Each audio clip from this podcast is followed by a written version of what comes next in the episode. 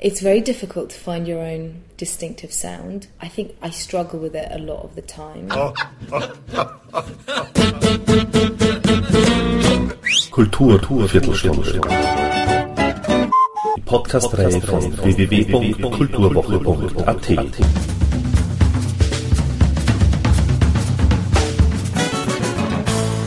Präsentiert von Manfred Horak.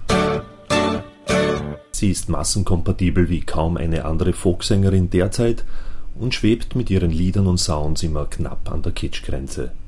Katie Melua. Die in Georgien geborene Sängerin, Gitarristin und Komponistin mischt gemeinsam mit ihrem Musikpartner Mike Bett seit einigen Jahren die Musikszene mit lieblichen Liedern auf. Lieder, die auch sozialkritische und politische Inhalte zum Thema haben, aber genauso gut für romantisch verklärte Gefühlsregungen sorgen.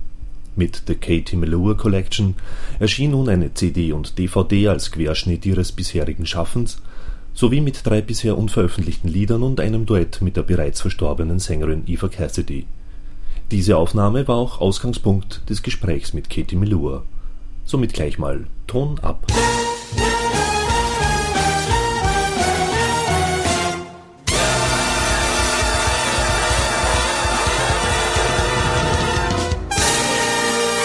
I didn't know Eva Cassidy. No, I um, I started as a fan of hers. Um, I was just immensely inspired by her voice when she first came out because there wasn't really anyone like her in my generation. And I was really excited, and I said to my friends, "Oh, we've got to go see this new singer live." And they said, "What's her name?" And I said, "Eva Cassidy." And that's when I they told me that she had passed away and unfortunately had died. And I was so gutted and very sad and um, and that inspired me to write a song called Faraway Voice, which is on my first album. So I've always really expressed my admiration for her in interviews and and um, and it kind of transpired that her record company you know knew about me and knew the song I'd written about her so when about a year ago we wanted to do a charity single we actually have a guy called Andrew who works in my record company who worked in her record company, and he had the idea of doing a duet with her, and he got in touch and knew her family, and they gave permission for us to use the What a Wonderful World multi tracks, and that was how it came about. It was there was. I mean, certain things are very difficult about it because I wanted to. Being a fan, you don't want to mess up um, someone you admire immensely or their recording or their work. So I, I kind of felt like I had to be very kind of careful and be respectful. Um, so in that way, it proved to be a challenge, but a good one. So in general, you like songs like "What a Wonderful World"? I do love songs that have that sort of song smith thing about them, where the melody and lyric is the key, and and communicating an idea through just those two aspects of music. Absolutely. Um, that's probably why I work with Mike because he has the ability to have songs that are just beautiful when it's stripped down and it's just a guitar and a voice. You know, he has an incredible way of communicating songs and still making them sound quirky and strange and different. One inspiration was uh, is uh, Eva Cassidy. Was another one maybe uh, a Nick Drake? Yeah, I love Nick Drake. I'm a huge Nick Drake fan. Um, do do you think that? Or Yes. really? Oh, that's a huge I, compliment. I didn't know it, but but uh, Yeah, yeah, yeah. you No, maybe I'm- I'm could know his music and you could Absolutely be a fan love. Nick Drake, definitely. But you know, that whole sort of folky 60s, 70s vibe was always very inspiring, like Bob Dylan, Joni Mitchell, Leonard Cohen, Paul Simon. And yeah, Nick Drake was definitely one of them too. Nick Drake and Eva Cassidy has um, a kind of relation Kind because of, yeah. both were more famous after her passing. Oh yeah, that's that's true. But I think you know that shouldn't really matter. It does because I know that you know people love to be fans of people that aren't human. You know um, that sort of you know because you want to worship gods, you don't want to worship humans like yourself. So that's why they're kind of given bigger status sometimes. But I love their music because you know I think I would still be a fan of both of them if they if they'd been big during their lifetime. with, that kind of inspiration, all of them. Um, you also mentioned Joni Mitchell and Bob Dylan. How easy is it for you to find uh, your own signature? It's very difficult to find your own distinctive sound. Um, I think I struggle with it a lot of the time. Um, but you just have to keep going. You know, I, th- I, think the more work you make, the more distinctive it will become, and people, you know, will recognize you for your own stuff. Um, so yeah, that's kind of it. It's difficult. I'm still working at it. do you prefer to play solo, or do you prefer with a big band? I, I love both. both. I love both. Yeah, because um, solo I get to be in control 100% of of the sound on stage, and and that sorry, and that is being in control and communicating on a personal level with the audience. But then you have to have the band there because they can also shift you in different directions and provide something that you wouldn't have done on your own.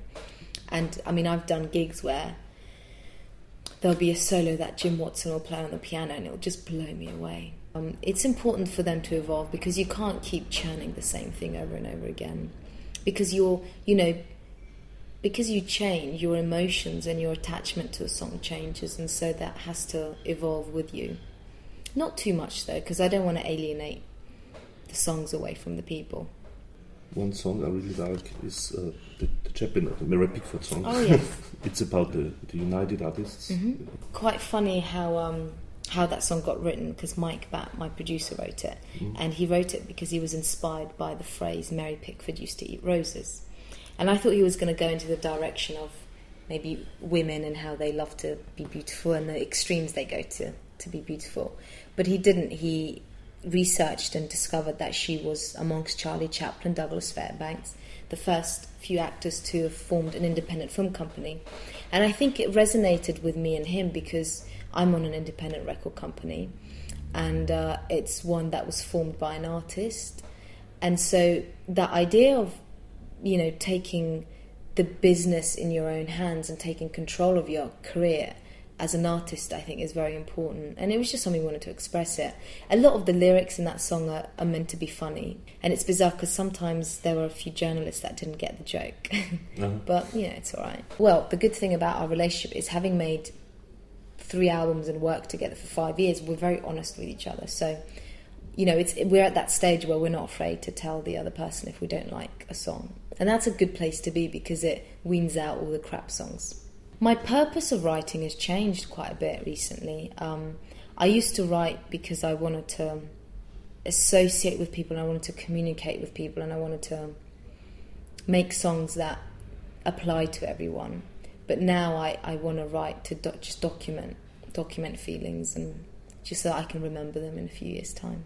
And I like that. I like sort of, you know, letting a song, you know, because the more a line lasts, the longer it lasts, the more you think it's a good good one. Where is the, the quality level for you and Mike Batt? Well, we both have to like it. Um, I have to like it when I listen to it in different moods, and also I like getting people's feedback, like my family and my friends, and I'm very good at telling if they're lying or if they're telling the truth. very famous song of yours, of course, uh, Nine Million Bicycles. It's actually a love song, um, and it's about I think taking a taking a moment, and that moment was we were in Beijing, and our translator told us that there were nine million bicycles in Beijing. So it was just a phrase, a kind of a just a few words, and Mike again having written that he he wanted to, I think he wanted to capture the memory of being there. And so he used that line, and that was the central piece of the of the song, and just kind of also, I don't know, he translated that into a love song. Um, I think, it, yeah, you could ask him how, if the butterfly effect relates to it, but I, I hadn't thought of that myself. Piece by piece is, I think, mm-hmm. the most selling. Yeah, yeah.